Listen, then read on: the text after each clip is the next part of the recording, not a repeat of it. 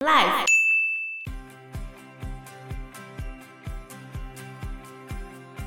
对面完全没有发出任何一发子弹，嗯，然后这时候对面他突然就举出一个白旗，投降了，投降了。然后英国人就觉得很奇怪，就过去问意大利的指挥官说：“那、啊、你们为什么要投降？你们人那么多。”那个意大利的指挥官就说：“哦，因为我们子弹的那个箱子啊打不开。”哎，大家好，我是 Joe，我是 Anna。墨索里尼透过法西斯这个符号开始唤醒人们对于那种美好未来的想象嘛，但是他一开始并没有选赢。他只有拿到一点点席位。那墨索里尼看到哇，选不赢怎么办呢？跑？谁跟你跑？一九二二年的时候，直接武力夺权。哇塞！所以这么派。一九二二年的时候，他号召四万名穿黑衣的支持者，然后向罗马进军，直接把军队开进去。当时候，罗马那边的国王就是伊曼纽三世，伊曼纽二世就是。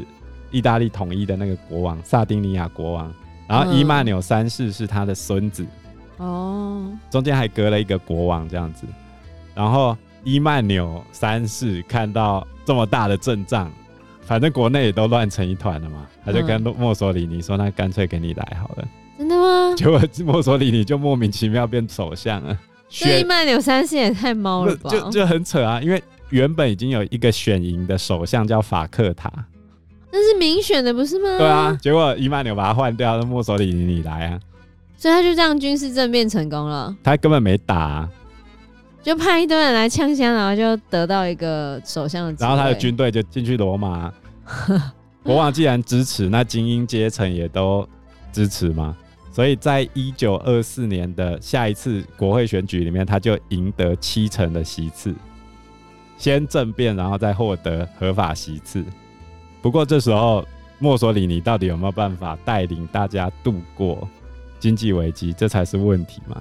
对啊，那后面到底有没有重建罗马的光荣时代？他就一直想啊，光想是没有用的啊，你要做得到才行啊。法西斯政权也是经历经济危机的严重冲击，墨索里尼这一个毫无经济经验也没有学历的统治者。他该怎么样去度过经济危机呢？所以他到底是怎么度过经济危机的？很简单嘛。怎样？宗教狂热。宗教狂热。哦，有人说过，法西斯其实不是一个政党，而是宗教。比如说，墨索里尼开始控制舆论，合理化法西斯的管制，因为他要说服比较底层的中产阶级或者是小资产阶级。资本家拥有他们所没有的领导才能，所以哎，那就可以去剥削劳方喽，吃少一点，做的多一点。这一点上面是不是跟共产主义殊途同归？可是他并不是讲说我们大家都平均分配，而是由资本家来掌握，来剥削劳方的权益，来达成这个目标。那实际上经济问题有没有被解决？其实没有。然后他透过宗教狂热让你不要反抗我嘛，所以他只是透过洗脑吧。所以宣传是法西斯主义的一个重要成分，希特勒也是同样的道理啊。所以我觉得他们都是宣传，然后洗脑你，让你莫名的就非常的支持他，不敢反抗他。所以总归来说，纳粹跟法西斯都有。两个共同特征，第一个就是扩大政府的支出，然后让资本家能够赚更多钱。如果以邓小平的说法，就是让一部分人先富起来。第二个就是透过洗脑的方式跟你讲，我们现在生活已经比之前好很多了。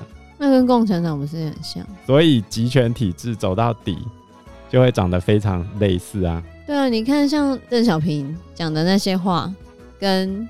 跟墨索里尼他们在做的事情，不就很像吗？所以他会有一些模糊、无法区隔的部分。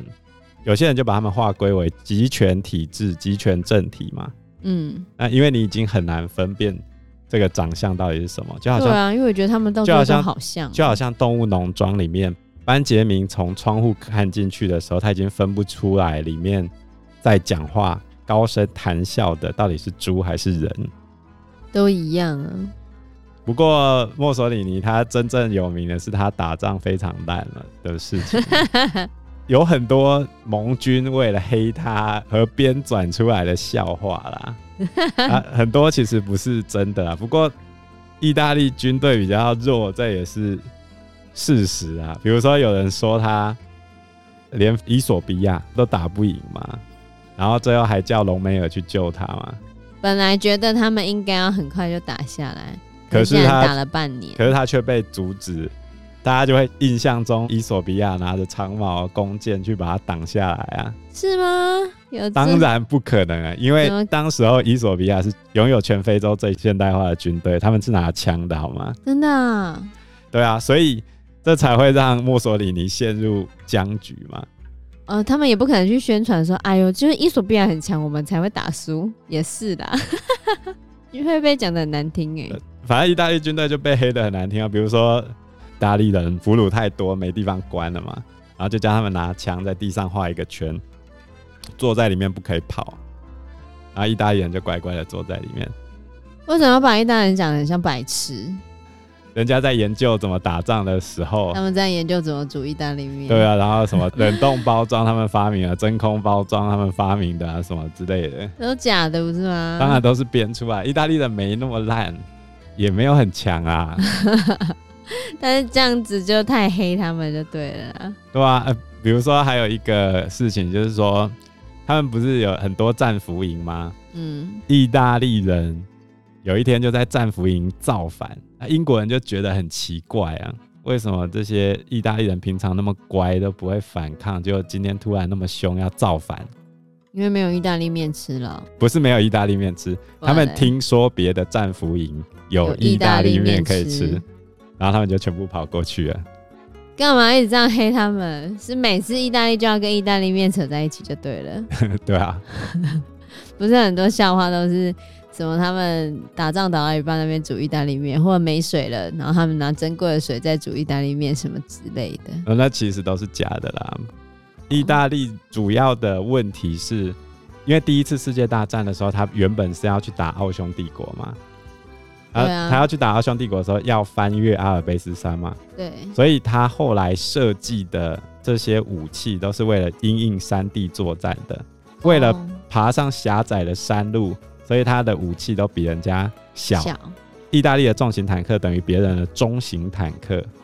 嗯，然后中型坦克等于别人的轻型坦克，哦，所以都比别人弱一级呀、啊。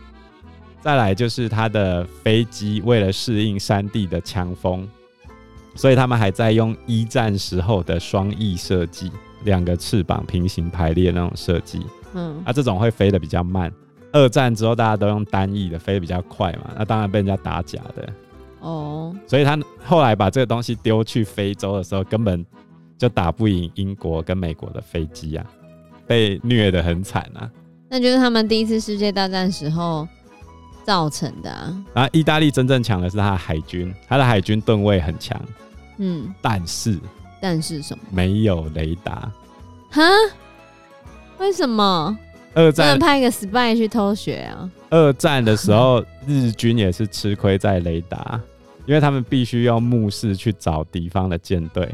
但是美军可以直接用雷达就看到你，根本不受夜晚或白天的限制。嗯，最近对岸的军机不是跑来台南、台湾的西南空域骚扰吗？对啊。然后我们不是都可以画出那个飞行航线吗？其实美军也飞到海南岛，直接贴着海南岛沿线飞了。中国不知道。你看中国有没有航线图？他们眼睛有看到。可是他们没有航线图，所以他们的雷达根本照不到美军的飞机。真的？那他们也照不到我们的啊？我们的应该照得到了。为什么？美军的隐形战机，好不好？哦、所以现代的、啊、现代的飞弹系统，你只要看不到，你就打不到。我们好弱。我们哪有很弱？这一次那个辽宁号在那个南海那边被美军给。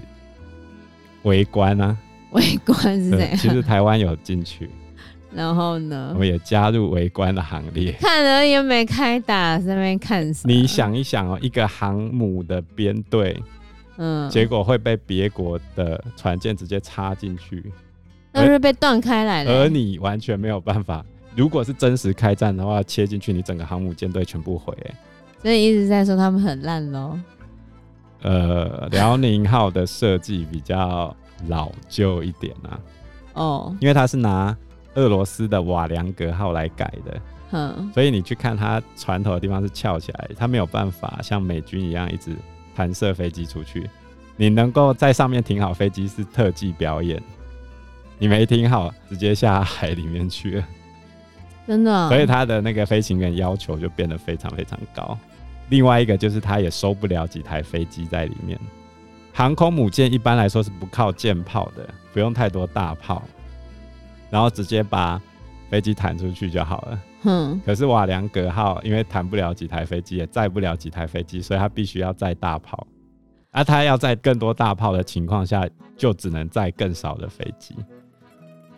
所以，以航空母舰来说，它并不是一艘好的航空母舰，那么合格的航空母舰。那就年纪大了，嗯，那就是老的航空母舰啦。